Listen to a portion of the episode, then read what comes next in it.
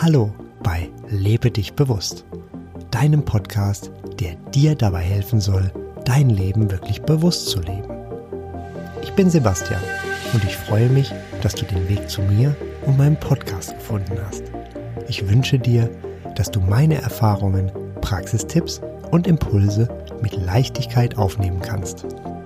Ich biete dir ein Buffet und du nimmst dir einfach mit, was für dich und deine Lebensumstände passt. Und schon geht es los mit der aktuellen Folge von Lebe dich bewusst. In dieser Folge geht es um das Sterben und den Tod. Was kommt danach? Auch Kurt Tepperwein kommt mit seinen Inhalten zum Thema zu Wort. Als Kind war der Tod für mich ein ganz großer Angstfaktor. Wenn ich mir damals vorstellte, dass ich oder ein anderer Mensch sterben sollte, war ich schnell am Ende von dem, was ich damals denken konnte. Es gab nur Leere. Unvorstellbare Leere. Trauer? Niedergeschlagenheit. Das blieb sehr lange Zeit so. In meinem direkten Umfeld sind Todesfälle erst relativ spät eingetreten. So hatte ich längere Zeit nur durch Unfälle, die ich gesehen oder über die ich gelesen hatte, mit dem Tod Kontakt. Dank damals intensiven Fernseh-, Zeitungs- und Internetkonsum war der Tod natürlich mein ständiger Begleiter. Es dauerte lange, bis ich verstand, dass es nur der menschliche Körper ist, der stirbt. Bereits bei der Geburt ist das gewiss. In Wirklichkeit stirbt der Körper seit der Geburt jeden Tag tausende Tode. Alte Zellen sterben und es bilden sich neue Zellen. Keine Zelle in deinem Körper ist noch so wie früher. Es gibt eine ständige Erneuerung. Alles ist permanent in Veränderung und der Körper wird sterben. Und weißt du, was ich heute darüber denke? Das ist auch gut so. Bewusstes Leben wird durch diese Tatsache erst vollständig möglich. Die Knappheit lässt uns das Wert des Lebens viel mehr schätzen. Denn stell dir vor, du kommst auf diese Welt und weißt, dein Körper lebt ewig. Du hast für alles ewig Zeit. Möglicherweise würdest du dann wenige Themen wirklich finalisieren und zum Ende bringen. Ich denke, es ist ähnlich wie in Projekten. Ohne die letzte Minute werden keine Projekte beendet. Einigen Menschen fällt es bereits heute schwer, die zur Verfügung stehende Zeit sinnvoll zu füllen und sie wissen wenig mit sich anzufangen. Sie schlafen mehr als zu leben. Durch den Tod wird unser physisches Leben sehr kostbar. Es wird auch andere Menschen geben, die ganz präsent und bewusst im Hier und Jetzt sind. Für diese könnte ewiges Leben als Mensch durchaus attraktiv sein. Aus meiner Sicht ist es müßig, sich Gedanken um das Leben in Zukunft zu machen, immer auf der Suche nach Mittelchen, die unser Leben verlängern oder uns verjüngen. Diese Zeit können wir besser nutzen, um im Hier und Jetzt zu sein. Um bewusst und präsent im Augenblick zu sein. Einfach sein. Wie wunderbar ist das. Nun könnte der Podcast schon beendet sein, und dennoch möchte ich noch tiefer einsteigen.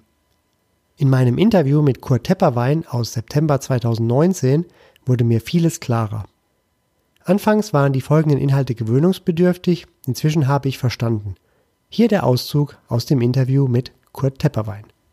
Die meisten erleben sich als Mensch. Sie glauben, das zu sein, was sie im Spiegel sehen. Aber die Weisheit der Sprache müsste sie schon aufmerksam machen, dass das nicht stimmt. Weil sie sagen ja, das, was ich im Spiegel sehe, ist mein Körper wenn das mein Körper ist, dann bin ich nicht das, was im Spiegel ist, denn das, was mir gehört, kann ich ja nicht sein, sondern ich bin der Besitzer des Körpers, ich bin der Benutzer.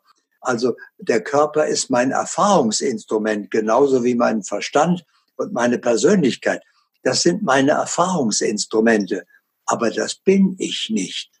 Solange ich mich aber damit identifiziere und glaube, das zu sein, lebe ich in der Illusion des Ich. Und damit ziehe ich nach dem Gesetz der Resonanz ein ganz anderes Lebensprogramm an, als wenn ich erkenne, wer ich wirklich bin. Denn in Wirklichkeit bin ich Bewusstsein. Ich bin reine Energie, reine Existenz. Ich bin hier nur vorübergehend zu Gast in der Schule des Lebens, um hier bestimmte Erfahrungen zu machen. Das heißt, ich habe vorher gelebt, ich lebe während der Zeit, die wir ein Leben nennen. Und wenn ich eine Aufgabe erfüllt habe und wenn ich dann diesen Körper verlasse, lebe ich natürlich immer noch. Das heißt, es ist noch nie einer gestorben. Sterben kann nur der Körper, denn der Körper wird hier gemacht aus Materie, wenn ich komme. Das ist gewissermaßen meine Schuluniform. Und wenn ich die nicht mehr brauche, dann zerfällt die auch. Und das nennen wir Sterben, aber das hat natürlich mit dem Sein überhaupt nichts zu tun. Aber wenn ich eben mich erkannt habe als der, der ich wirklich bin, ziehe ich natürlich entsprechende Ereignisse in mein Leben und erlebe ein ganz anderes Leben. Das heißt, die normalen Probleme, die ein Ich-Identifizierter erlebt, die erlebe ich gar nicht, die muss ich nicht lösen, weil die kommen gar nicht erst vor. Und deswegen ist diese Entscheidung so wichtig, bevor ich mich mit den geistigen Gesetzen befasse, als wer erfahre ich mich, als wer gehe ich durch dieses Leben, mit wem bin ich identifiziert. Wie kann ich denn leichter mit einem Tod von nahestehenden Menschen umgehen als Mensch? Also erstens sollten Sie nicht als Mensch leben, weil solange Sie als Mensch leben, sind Sie in der Illusion. Sie sind kein Mensch, sondern Sie sind hierher gekommen als reine Existenz, als Bewusstsein und Sie haben vorher gelebt, Sie haben sich dafür entschieden, die Schule des Lebens zu besuchen. Und dazu haben sie eine menschliche Form gewählt. Das ist aber nur ihr Erfahrungsinstrument, denn sie sind reine Energie und Bewusstsein. Bewusstsein hat keine Hände. Also brauchen sie hier Hände und einen Verstand und eine Persönlichkeit.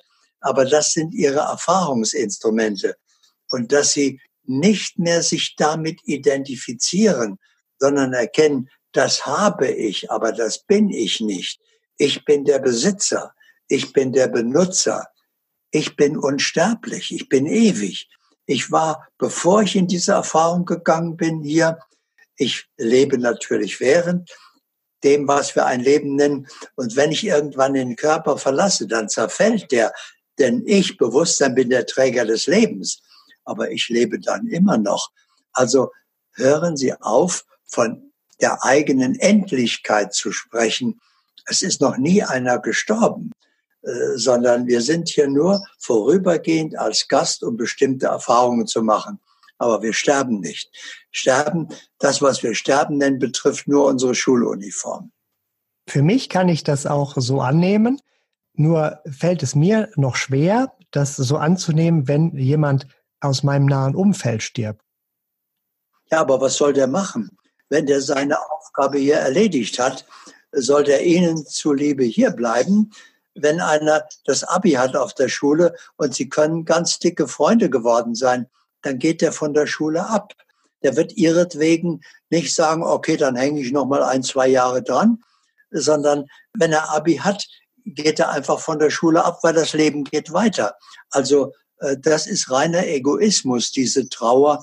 Äh, was soll denn der andere machen? Er hat seine Aufgabe erfüllt und er geht, aber da er nicht stirbt und sie nicht sterben, sehen sie sich ja wieder, wenn sie beide zu Hause sind. Also wo ist das Problem?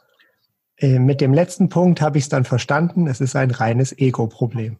Ja, das wäre so schön, wenn der andere, wir hatten doch so viel Spaß miteinander, wir könnten noch so viel unternehmen. Das ist rein, reines Ego. Das Bewusstsein sieht das ganz anders und sagt, wenn der andere geht, danke, dass wir uns begegnet sind. Danke, dass wir diese Zeit miteinander hatten. Danke, dass wir so viele Erfahrungen geteilt haben. Danke für die Freundschaft. Danke, dass es geschehen ist. Das war also Kurt Tepperwein zum Thema Tod. Mir hat das Interview sehr, sehr geholfen zu verstehen, was ich bin, was mein Körper ist und was Tod genau bedeutet. Zum Thema Tod passt aus meiner Sicht sehr gut die bewusste Gestaltung deines Lebens. Was kannst du denn tun, um dich bereits jetzt bestmöglich auf deinen Tod vorzubereiten? Ich bin der Meinung, dass dir dafür ein bewusstes Leben sehr hilft. Mit bewusst meine ich, dass du dir der Schönheit des Lebens bewusst bist. Du erkennst die wahren Werte. Du bist in Liebe und Harmonie. Du folgst deiner Freude. Du bist in Frieden. Du nimmst deine Mitmenschen bewusst wahr. Du isst bewusst.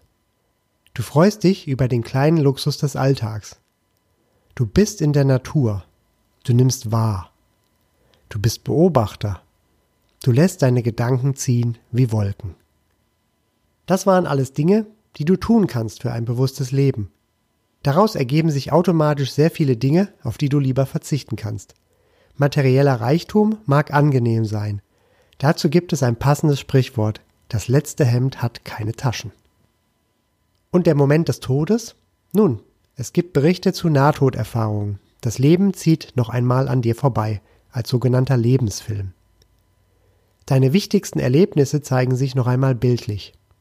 Auch hier sind andere Dinge wichtig als die materiellen. Aus meiner Sicht ist das auch der Moment, in dem du erkennst, ob du dein Leben genutzt hast oder das Spiel einfach im nächsten Leben wieder von vorne beginnst. Ungelöste Themen werden dir dann im nächsten Leben einfach nochmal serviert, vielleicht etwas deutlicher. Nach dem Tod bleiben als Materie dein Körper und ansonsten deine Persönlichkeit und Erinnerungen, Erfahrungen übrig. Du bzw. dein Bewusstsein wechselt in ein anderes Realitätensystem. Die Zellen sterben und das Leben verlässt den Körper. Dein Bewusstsein jedoch ist gleichzeitig voller unendlicher Lebenskraft. Und was kommt nach dem Tod? Wer kommt in das Paradies und wer in die Hölle? Hier kommt es genau so, wie du glaubst, oder besser, wie du denkst und wählst. Das ist also für jeden Menschen individuell. Zuerst siehst du ein helles Licht und dann deine gewählte Fortsetzung im Tod. Deine Gedanken sind auch hier wieder die entscheidende Kraft. Das war mir auch neu und macht dennoch so viel Sinn. Jetzt fragst du dich möglicherweise, woher ich das denn wissen will. Das Buch Gespräche mit Seth von Jane Roberts ist hier eine sehr gute Quelle. Hier gibt es noch viel mehr Informationen rund um den Tod und andere sehr interessante Themen. Ich wiederhole das noch einmal, da ich es wichtig finde. Du wählst, was du nach dem Tod erlebst. Das machst du über deine Gedanken und deine Vorstellungen zu diesem Thema. Was du erwartest, wird dich erwarten. Was du wählst, wirst du erleben. Es kann sich also lohnen, hier einige gedankliche Minuten rein zu investieren. Was passiert sonst noch? Zeit und Raum lösen sich auf, ebenso wie viele Begrenzungen. Du willst heute schon wissen, wie es sich anfühlt, tot zu sein. Der Zustand in der menschlichen Welt, der dem Tod am ähnlichsten ist, ist der Traum. Im Traum gibt es keine Begrenzungen und du kannst zum Beispiel fliegen, treffen, wen du möchtest und so weiter.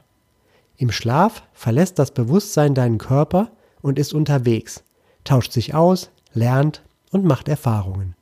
Manche sagen, dass der Wachzustand die eigentliche Erholung vom anstrengenden Schlaf ist. Klarträume oder luzide Träume können dein Erlebnis noch intensivieren. Hör dir dazu gerne Folge 9 Selbstversuch, Klarträume, luzides Träumen an. Diese Erfahrungen zeigen dir, dass es nach dem Tod weitergeht. Auch hilfreich zu wissen, je öfter du stirbst und als anderer Mensch wiederkommst, desto mehr gewöhnst du dich an das Sterben. Das gilt auch für deine Entwicklung. Je weiter diese ist, desto leichter gehst du mit dem Thema um. Dann kann es noch Botschaften von Toten geben, die durchaus möglich sind. Bei Informationen zum Sterben und zum Sein auf der anderen Seite gibt es teilweise widersprüchliche Aussagen. Das muss auch so sein, da ja jeder, wie eingangs ausgeführt, seine eigene Realität wählt und dadurch andere Erfahrungen macht. Und so komme ich zum Ende dieser Folge. Ich schließe mit dem Spruch, der Tod geht immer zwei Schritte hinter dir. Nutze deinen Vorsprung und lebe. Das war es also für heute. Mehr Informationen über den Podcast findest du auf meiner Website lebedichbewusst.de. Alles zusammengeschrieben. Bis zum nächsten Mal wünsche ich dir eine wunderbare Zeit und sage Tschüss, dein Sebastian.